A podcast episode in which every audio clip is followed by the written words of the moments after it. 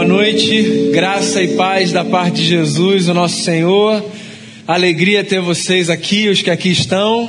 Alegria ter você aí que de casa acompanha a gente na segunda celebração desse domingo. Espero que todos estejam bem, espero que as famílias de vocês estejam em paz. Eu quero chamar agora você para ler comigo no Evangelho segundo João, no capítulo de número 11, porque eu quero ler um pequeno pedaço de uma longa e linda história. Evangelho segundo João, capítulo 11.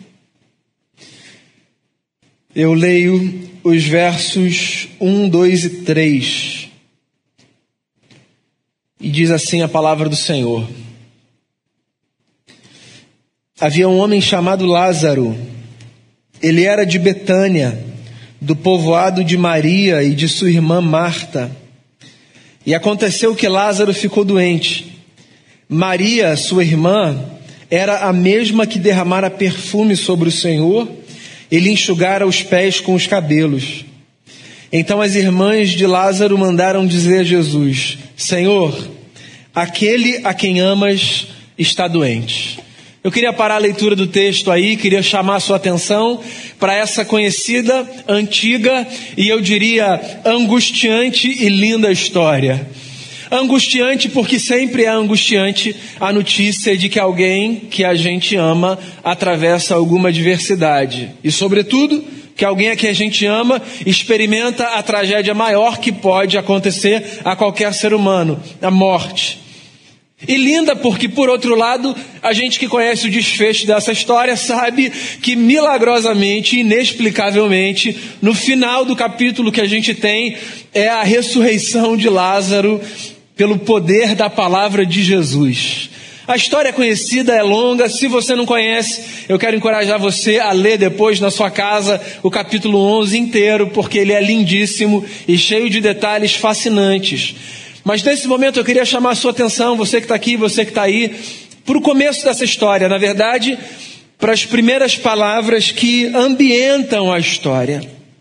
São três pequenos versículos, mas que eu acho que podem ensinar para mim e para você algumas coisas sobre a forma pela qual Jesus age na nossa vida quando a gente se vê em situações adversas. Eu não preciso ser profeta, adivinho, vidente ou qualquer coisa do tipo para dizer que, como eu, você, não poucas vezes se encontra em situações adversas, porque isso é do jogo da vida. Todo mundo enfrenta isso. Todo mundo enfrenta luta. Todo mundo atravessa dilema, passa por problema, recebe notícia que não gosta, vê um dia virar de uma hora para outra, porque alguma coisa acontece nos dizem algo, todo mundo sabe o que isso significa. E essa história é uma história que começa exatamente assim. O que João diz é que existia um homem chamado Lázaro. Parece um detalhe descritivo apenas, mas eu queria repetir essa frase. Havia um homem chamado Lázaro. Havia um homem. E ele era de Betânia, do povoado de Maria e de sua irmã Marta. Você sabe por que eu estou repetindo esse começo e estou destacando o fato de que João começa dizendo: havia um homem chamado Lázaro? Porque eu gosto da ideia de que a Bíblia é formada por histórias reais, de gente real. Essa é a história de um homem que existiu. Na Bíblia a gente encontra muita história fictícia, muito conto. Muitos textos, por exemplo, que se apropriam de metáforas de criações, de ilustrações fictícias que apontam para a realidade. Mas a Bíblia não é apenas um livro de histórias fictícias, de parábolas, de poesias. A Bíblia é um compilado de histórias reais, de pessoas reais. E por que eu acho isso fascinante? Porque quando eu olho para a Bíblia, eu me deparo com histórias reais, de pessoas reais. De alguma forma, esses textos falam de modo mais profundo ao meu coração. Porque se são histórias reais, e se no final das contas a gente sabe que por mais que a gente tenha nome diferente, CPF diferente, pai e mãe diferente, por mais que a gente tenha muitas diferenças, no fundo as nossas histórias se parecem demais lá na essência. quando eu penso na Bíblia como um livro que conta histórias reais, eu tenho mais facilidade de me transportar no imaginário para esse cenário. E pensar, por exemplo, que aqui o que eu tenho, de alguma forma, são também descrições do que acontece com a minha vida. Então eu queria que você se colocasse nesse lugar, no lugar dessa família que recebe uma notícia indesejada, uma notícia indigesta no lugar dessa família, que era uma família amada por Jesus, eu já vou chegar lá, mas que antes de tudo era uma família real. Eu queria que você levasse isso para a sua vida. Quando a gente lê os textos da Bíblia, a gente está lendo histórias que aconteceram. O que significa que Deus dá importância ao que acontece na realidade da nossa vida. Você entende isso? Falar sobre religião, sobre fé, falar sobre isso daqui, não é falar apenas sobre ideias desconectadas do chão da história. Eu acho a religião fascinante, dentre outras razões, porque a religião ajuda a gente a organizar nessa experiência mística com Deus aquilo que acontece no dia a dia da nossa vida. Eu acho engraçado, eu tenho alguns amigos que não estão nesse lugar da fé e da religião.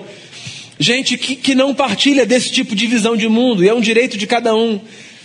E é engraçado como às vezes eles me apresentam leituras acerca da fé e da religião, como se a fé e a religião fossem essas experiências absolutamente desconectadas da vida. E eu falo para eles: não, não, não é isso.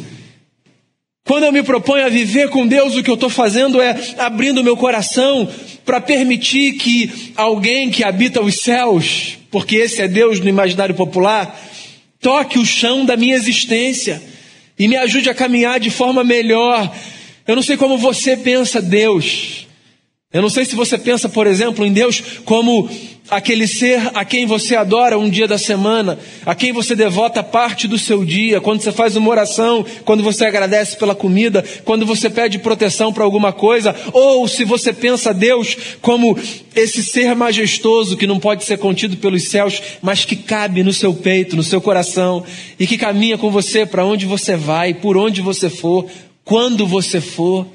Eu gosto de pensar em Deus assim, enquanto esse companheiro que entra a história, que faz parte do dia a dia, que está do lado, que está junto. E é possível que você se pergunte assim, mas quando, como? Quando eu vejo ele, como eu sinto ele? Como é que eu posso saber que ele está comigo no chão da história? A minha história é real, isso eu sei. Eu já entendi. A minha história faz conexão com a história de Lázaro, porque assim como havia um homem chamado Lázaro, há um homem chamado Daniel, um homem chamado Flávio, uma mulher chamada Edna. Eh, você pode entender que a conexão dessa história com a sua está no fato de que, assim como eles eram personagens reais da vida, nós somos também. Mas tem mais do que isso aqui em jogo mais do que isso. Não é só a gente constatar o óbvio de que nós somos personagens reais da história, é a gente entender que Deus toca a realidade da nossa história, que Deus participa da realidade do nosso dia. Essa é uma das coisas mais fascinantes que a fé me oferece. A fé me oferece a possibilidade de enxergar mesmo os cenários mais incomuns e desagradáveis e me lembrar: Deus está aqui comigo. Você que já tem um tempo mais de caminhada na igreja vai se lembrar de uma música linda, pequena, simples e antiga, mas que na minha experiência, por exemplo, serve como combustível, sobretudo para os momentos mais difíceis da vida. Que diz assim: Deus está aqui, aleluia, tão certo como o ar que eu respiro, tão certo como a manhã que se levanta, tão certo como eu te falo e podes me ouvir. Lembra dessa música? É só isso, pequenininha, curta, simples, mas tão poderosa. Por quê? Porque ela lembra a gente que Deus está onde a gente está. A fé é uma experiência real que toca o profundo da nossa vida. Havia um homem chamado Lázaro. Ele era de Betânia, do povoado de Maria e de sua irmã Marta. E aconteceu que Lázaro ficou doente. Isso pode parecer mais um óbvio. Mas você sabe que gente de fé às vezes se questiona: olha, e por que, que eu fico doente? Por que isso vai acontecer logo a mim? Porque logo na minha casa, porque logo na minha família. O texto é simples. E parece que João nem se dá o trabalho de explicar por que Lázaro ficou doente. Porque de fato nem cabe uma explicação para isso. Você sabe por que Lázaro ficou doente? Porque pessoas ficam doentes. É da constituição humana, é da realidade da vida. Mais uma vez, é do jogo da vida. Eu não sei como ensinaram a experiência de fé para você, mas você sabe que tem muita gente que se frustra muito com Deus na caminhada, porque em algum momento ouviu e aprendeu que caminhar com Deus significa estar protegido em absoluto de todas as adversidades e de todas as lutas. A gente que vive angústias profundas e sinceras. Quantos e quantos gabinetes, quantos e quantos gabinetes de pessoas que paravam diante de mim, abriam o coração e diziam, pastor, eu não consigo entender por que comigo? Por que isso foi acontecer comigo? Por que na minha casa? Por que na minha família? Por que no meu trabalho? Por que com os meus amigos? Por que no lugar onde eu estou?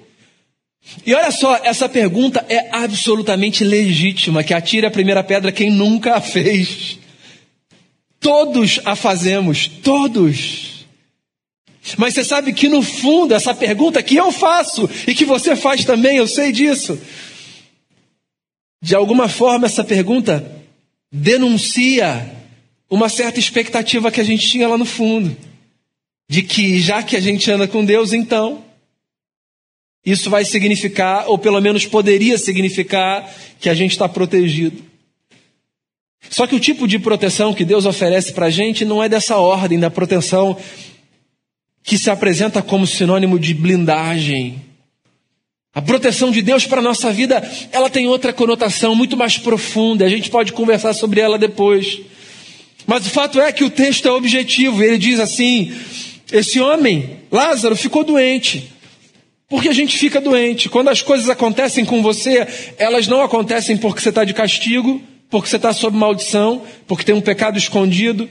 Elas não acontecem porque Deus te abandonou, elas não acontecem porque você fez alguma coisa para merecer. Quando coisas que são contingenciais acontecem a você, amigo e amiga, elas acontecem porque elas acontecem.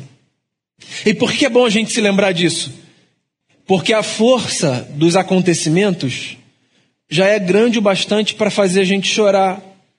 De modo que a gente não precisa anexar a essa força outra força dispensável, que é a força que vem sobre os nossos ombros, é o peso que vem sobre a gente, quando além do sofrimento da dor, a gente ainda sofre tentando responder essas perguntas que não precisam nos acompanhar. Por que Deus? O que está acontecendo? Me explica.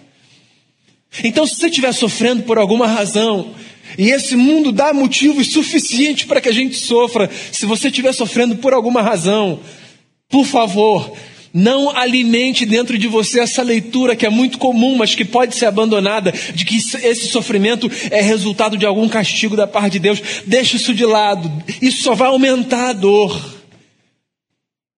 Esse é o verso 1. O verso 2 avança e diz assim: Maria, sua irmã, era a mesma que derramara perfume sobre o Senhor e lhe enxugara os pés com os cabelos. João provavelmente foi o quarto evangelho a ser escrito. O que significa que quando ele escreve o seu evangelho, ele já reuniu muitos outros materiais e muita informação que os outros evangelhos escritos ofereciam. E ele faz aqui uma referência a um episódio que é narrado nos outros evangelhos. O episódio de que certa vez, ou de quando, perdão, certa vez, Jesus, na aldeia de Betânia, que era essa aldeia onde essa família morava, numa casa, participando de um jantar, fez com que, ouviu, na verdade, acontecer algo genuinamente belo aos seus olhos, mas assustador aos olhos dos outros que estavam ali. Que foi o seguinte: uma mulher chamada Maria, a irmã do Lázaro, parou na mesa, na frente de Jesus, pegou um pote de perfume caro e despejou sobre os seus cabelos e sobre os seus pés, num ato extravagante de adoração e de rendição a Cristo. Os religiosos que estavam ali naquele jantar ficaram profundamente incomodados e quando eles falaram a Jesus alguma coisa do tipo: o senhor não vai fazer nada com essa mulher?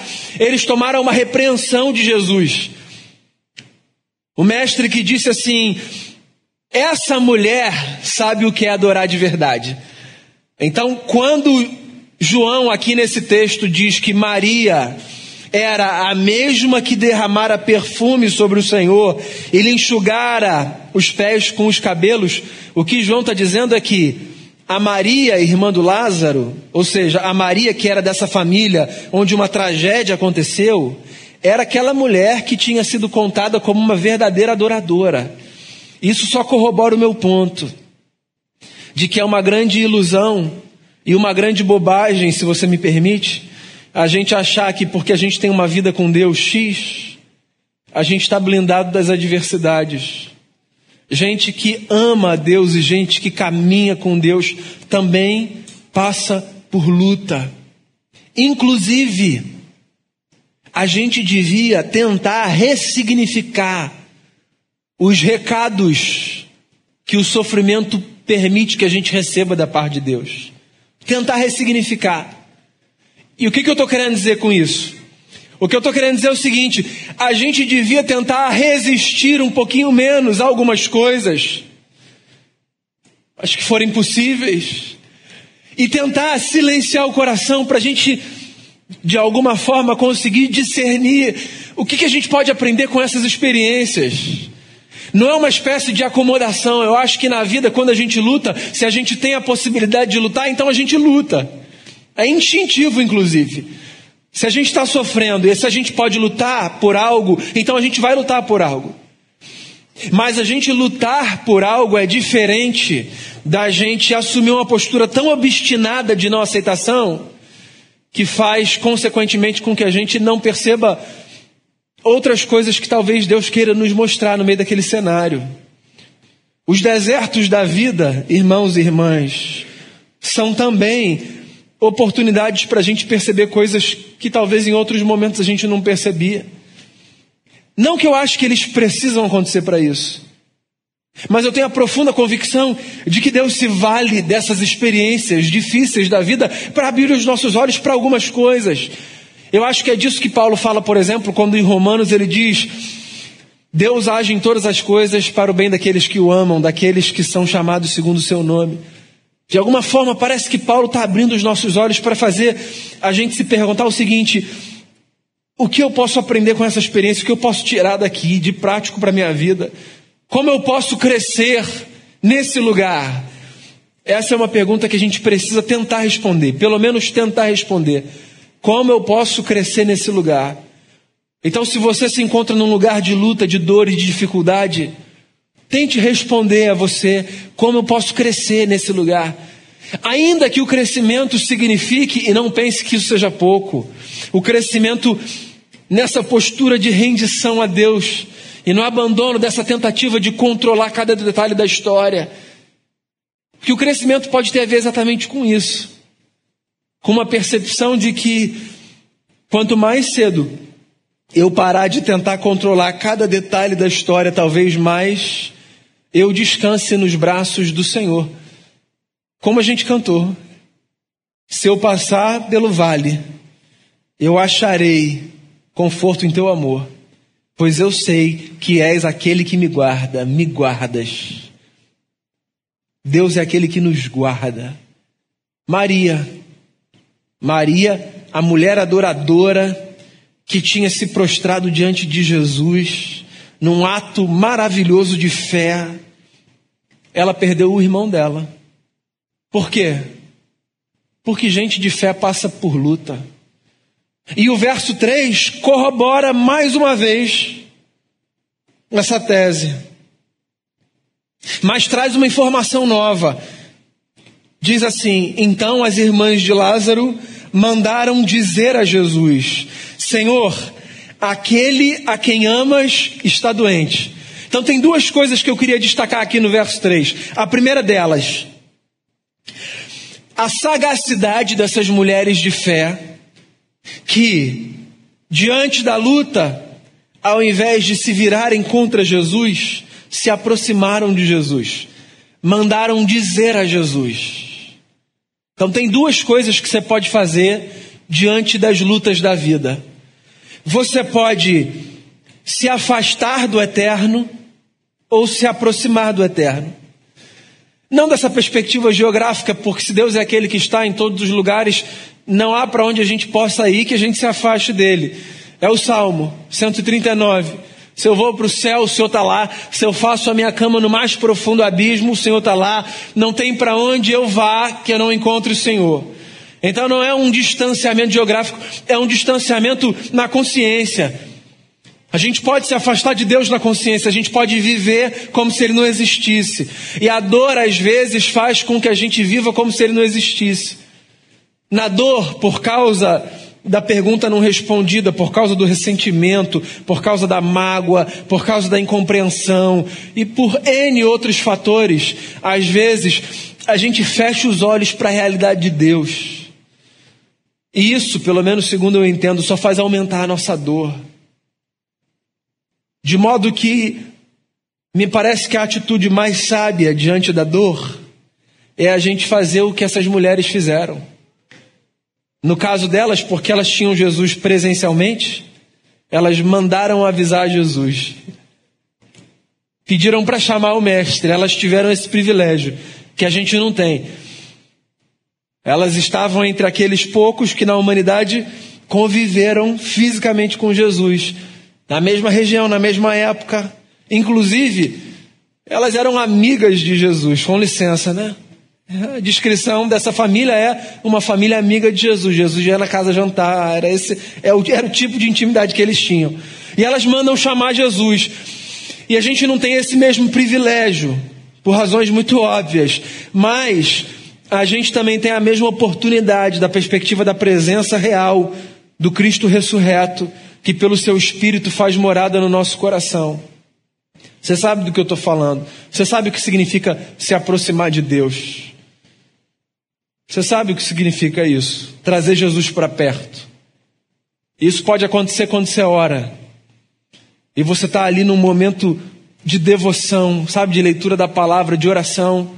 E você sente que Deus está perto de você. Então você pode se aproximar de Jesus em oração. Se você precisa se aproximar de Jesus, ore. Se você precisa se aproximar do Pai, ore. Você pode se aproximar através da leitura da palavra. A palavra leva a gente para perto de Deus, ela traz para a gente essa sensação de que Deus está aqui. Quantas vezes nós fomos salvos da angústia existencial na leitura de um texto bíblico? Quantas vezes? Você pode se aproximar de Deus se aproximando de alguém, ou permitindo que alguém se aproxime de você. Esse é um dos mistérios da vida. Você pode ser uma representação simbólica do Deus invisível na história de alguém. Já aconteceu? Alguém liga para você? Alguém aparece no lugar que você está? Alguém fala um negócio para você? Alguém manda uma música para você, um link, sabe? Alguém te faz uma ligação, te manda uma mensagem e você não consegue ter outra leitura que não, Deus, obrigado. Isso é o Senhor na minha vida. Pois então, a gente se aproxima de Jesus assim também, se aproximando do próximo, ou deixando que o próximo se aproxime da gente, mas de alguma forma a gente precisa entender que a dor não deve afastar a gente de Jesus, deve aproximar a gente de Jesus. Por quê? E essa é a segunda informação do verso 3. Porque a gente, a gente é objeto do amor de Jesus. Quando a Maria pediu para chamar Jesus, ela disse assim: digam a ele que está doente aquele a quem ele ama. Ela podia ter falado assim: ó, digam para ele que o Lázaro está doente. Mas o João, pelo menos, preferiu registrar dizendo que o recado dado para Jesus é: Jesus, aquele que o Senhor ama está doente. E essa é uma das coisas mais fortes e mais bonitas desse texto. Essa gente real, essa gente que existe na história, o Lázaro, a Maria, a Marta, o Rafael, o Igor, a Cris, eu, você. Essa gente é gente amada por Deus. Nós somos amados por Deus. A história avança. E se você conhece a história, você sabe que Jesus não chega na hora que elas pedem. Quando Jesus chega, o Lázaro já tinha morrido quatro dias. Tem uma série de detalhes nessa história que faz a gente se lembrar que a vida não é um conto de fadas. A gente sabe que a vida não é um conto de fadas. Mas a gente também sabe de uma coisa mais maravilhosa ainda. Jesus sempre chega, sempre chega na história de gente que entende que é amada por Deus. O meu recado para você nessa noite é esse: simples, objetivo e certamente conhecido. Você, sujeito real, você pode trazer Deus para o chão da sua vida. Você, gente de fé, você que está aqui, você que está aí, você como eu, você não está blindado das adversidades e das lutas.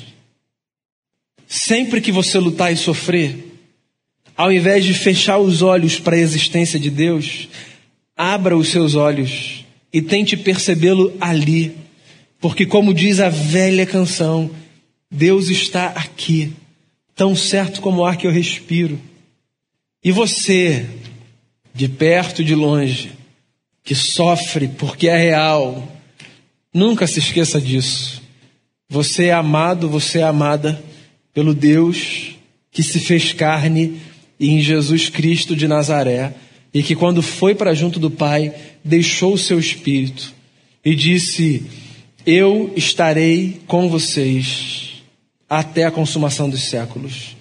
Que você experimente de forma renovada nessa noite o amor, a presença e o cuidado de Deus sobre a sua vida e que isso faça com que você consiga continuar a caminhar de fé em fé, cheio de confiança naquele que nunca, nunca, nunca nos deixou.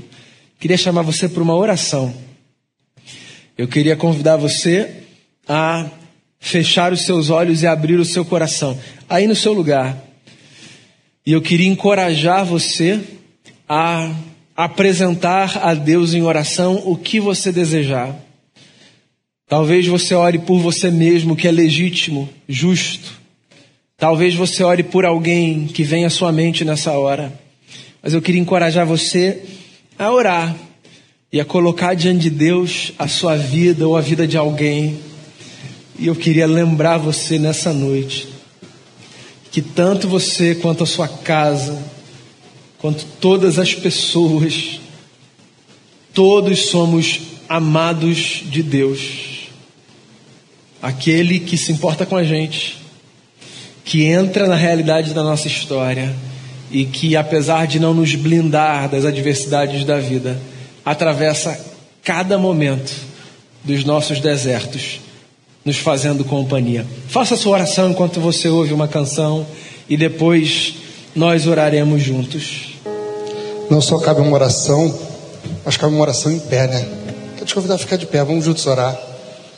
Não vou fazer um apelo para se você sentir no seu coração, porque eu tenho certeza que todos nós sentimos no nosso coração a necessidade de falar forte com Deus, de falar com a certeza de que vamos ser escutados, que Deus vai nos ouvir. Feche seus olhos. Pai querido, entregamos diante do Senhor as nossas vidas. Entregamos diante do Senhor a vida de tantas pessoas que são importantes para cada um de nós. Aquilo que foi colocado aqui por cada irmão, que cada irmão falou, em particular com o Senhor, o Senhor com certeza ouviu. O Senhor ouviu o clamor dos corações aqui. O Senhor ouviu a nossa confissão aqui, o nosso pedido nesse momento. O Senhor ouviu. Nós não temos a menor dúvida sobre isso.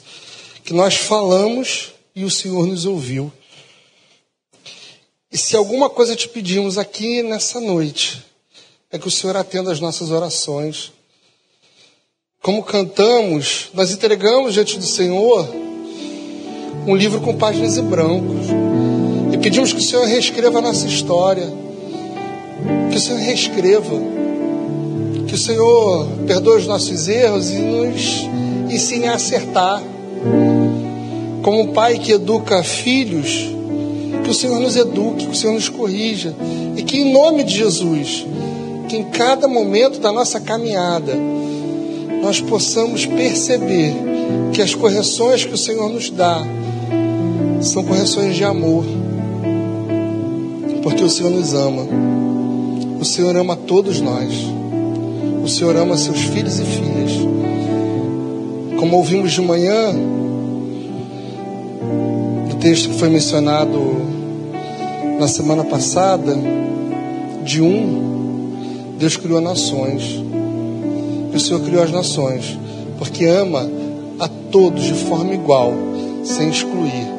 O Senhor nos ama, o Senhor nos ouve, o Senhor fala aos nossos corações. E nessa noite, nós nos colocamos diante de Ti e pedimos que o Senhor transforme a nossa vida, que o Senhor nos dê a certeza de que somos amados, que o Senhor toque na vida daqueles que nós entregamos diante do Senhor e pedimos que o Senhor faça transformação na vida de todos nós, porque todos nós precisamos ser transformados pela glória do Senhor. Em nome de Jesus que nós oramos. Amém e amém.